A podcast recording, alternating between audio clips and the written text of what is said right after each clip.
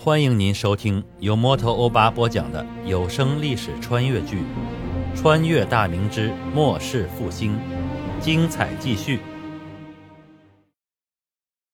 三天之后，辰时刚过，巡抚衙前的广场里人已经逐渐多了起来。西安三位的指挥使、同知、检事、镇抚以及千户，陆陆续续的从驻地赶了过来。首先到达的是西安后卫指挥使张润达，他三旬左右，脸圆面白，脸上挂着人畜无害的笑容。虽然是一身武将的装扮，但更像是富家子弟。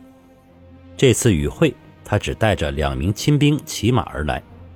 此时，他的周围聚集着本卫一并赶过来的将官。从张润达的吃相不难看出。虽也没少吞并卫所军户的田产，但并不是独吞，同知、检户、千士们都有分润。他待手下的军户也不甚苛责，店租只收五成，算是那种心还没黑透的。众人正七嘴八舌的小声议论着：巡抚大人为何召集没什么用的卫所将官前来开会？自家人知道自家的事儿。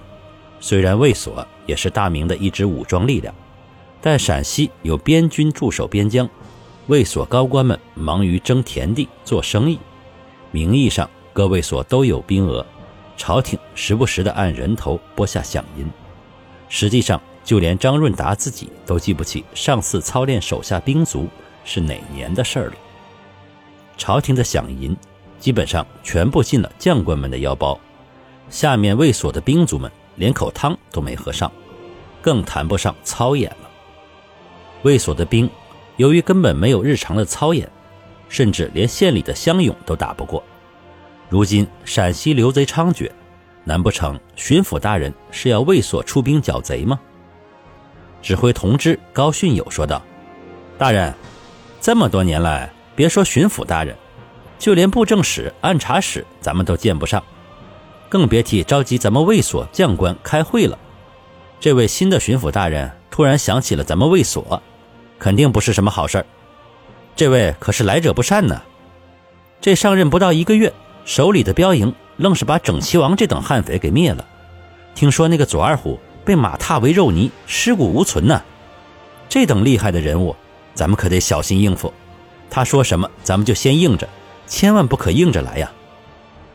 张润达笑嘻嘻的道：“哎，老高，咱们相处二十年了，你见我跟别人硬来过吗？放心吧，某又不是傻子。巡抚大人怎么说，咱们就怎么做。毕竟咱们都是朝廷的人，上下尊卑咱还是知道的。”指挥检视吴立同担忧的开口道：“莫非大人巡抚？莫非巡抚大人要查卫所吃空饷之事？那可就麻烦了。”走个过场也就罢了，假如巡抚大人真要认真起来，那哎，我等可如何是好啊？另一个检事王生才也跟着开口道：“嗯，我觉得不是查空饷一事，要是巡抚大人真要做，一是会得罪大批官员，做官嘛，都讲究个面子，要认真做事儿，那人都得罪光了，他还怎么干下去啊？二是他要是查空饷之事。”早就明里暗里派人下到卫所了，不管哪个渠道，我等都没收到这方面的消息啊，所以我认为不是此事。张润达见手下的将官们都眼巴巴地看着他，他开口笑道：“哎，别瞎猜了，不管那些事儿，都不是一个人的事儿，那牵扯的官员可多了去了。文官最怕没了前程和名声，他要真查起来，惹了众怒。”大伙组织下面的军户闹起来，他的前程还要不要了？咱们就静观其变吧。那比咱们厉害的人不是来了吗？说完，朝一个方向一扬下巴，众人回头望去，只见左指挥使刘辅国带着二十个亲兵骑马踏步而来。张润达眼珠一转，笑嘻嘻地迎上去，远远的大声打招呼：“嘿嘿，这不是刘兄吗？有日子不见了。”神采更胜往昔啊！想煞小弟了，哈哈哈。刘辅国翻身下马，马匹自有亲兵牵到一边。他四十余岁，消瘦高大，马脸高鼻，面色冷漠，给人的感觉比较阴沉有心计。看到张润达走过来，刘辅国一副我跟你很熟吗的表情，皮笑肉不笑，淡淡的开口道：“嘿嘿，我以为是谁呢？原来是张员外。怎么，你也来议事不成？”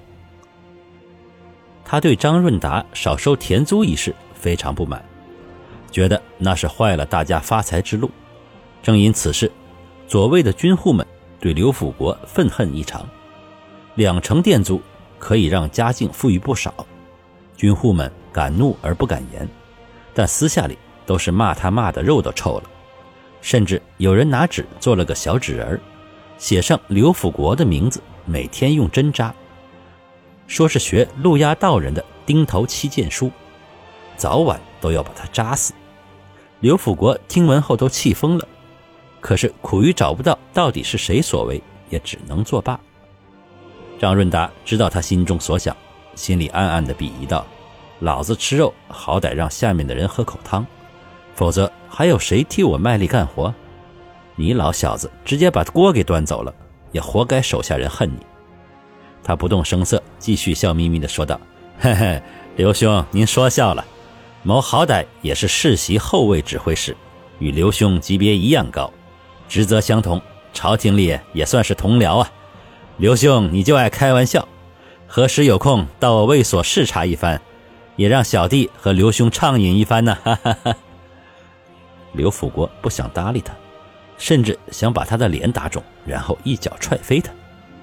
他没接张润达的话茬，直接往巡抚署衙走去。这时，前卫指挥使孙作旺也赶到，张润达上前热情的招呼后，与他并肩走入衙门。各自的手下也跟随着进入。众人进入署衙，只见前方大堂两侧各站着八名身材高大的巡抚标营亲卫，盔甲鲜亮，暗刀肃立，目不斜视。各自寒暄议论的卫所诸人顿时鸦雀无声，感到一股肃杀之气扑面而来，让人战栗不已。刘辅国三人走在前面，神态也不自觉地端正了起来。进入宽敞的大堂后，前端是巨大的书案，背后一座屏风遮挡住视线，下方两侧各有一排座椅，三名指挥使对视一眼，他们级别相同，无论怎么做，都会有一人居于下手位置。张润达径直走到左手边第二把椅子上坐下来，笑呵呵地说道：“二位大人论年龄都比我大，小弟就不客气了。”孙作旺还有点不好意思，刘辅国则毫不客气地坐到了张润达上方的第一把椅子上，孙作旺坐到了对面，其余人按照等级分别坐了下来，有些千户没有座位，只能站到各自上官的背后。众人坐下没有多久，一道响亮的声音响起：“巡抚大人到！”只听一声轻咳，身穿飞袍，头戴乌纱。身形高大的孙传庭从屏风后转出，声色冷厉扫视着众人，径自坐到书案后。庄元周作为幕僚站到其身后位置，刘辅国等人起身站到大堂中央，大礼参拜巡抚大人。孙传庭命他们起身，众人纷纷起身后回到原先的位子就坐。孙传庭沉吟一会儿，开口说道。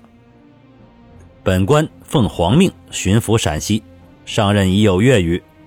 来此之前，对陕西境况便略知一二，知晓此地流寇四起，民生凋敝，政令不畅，军纪废弛。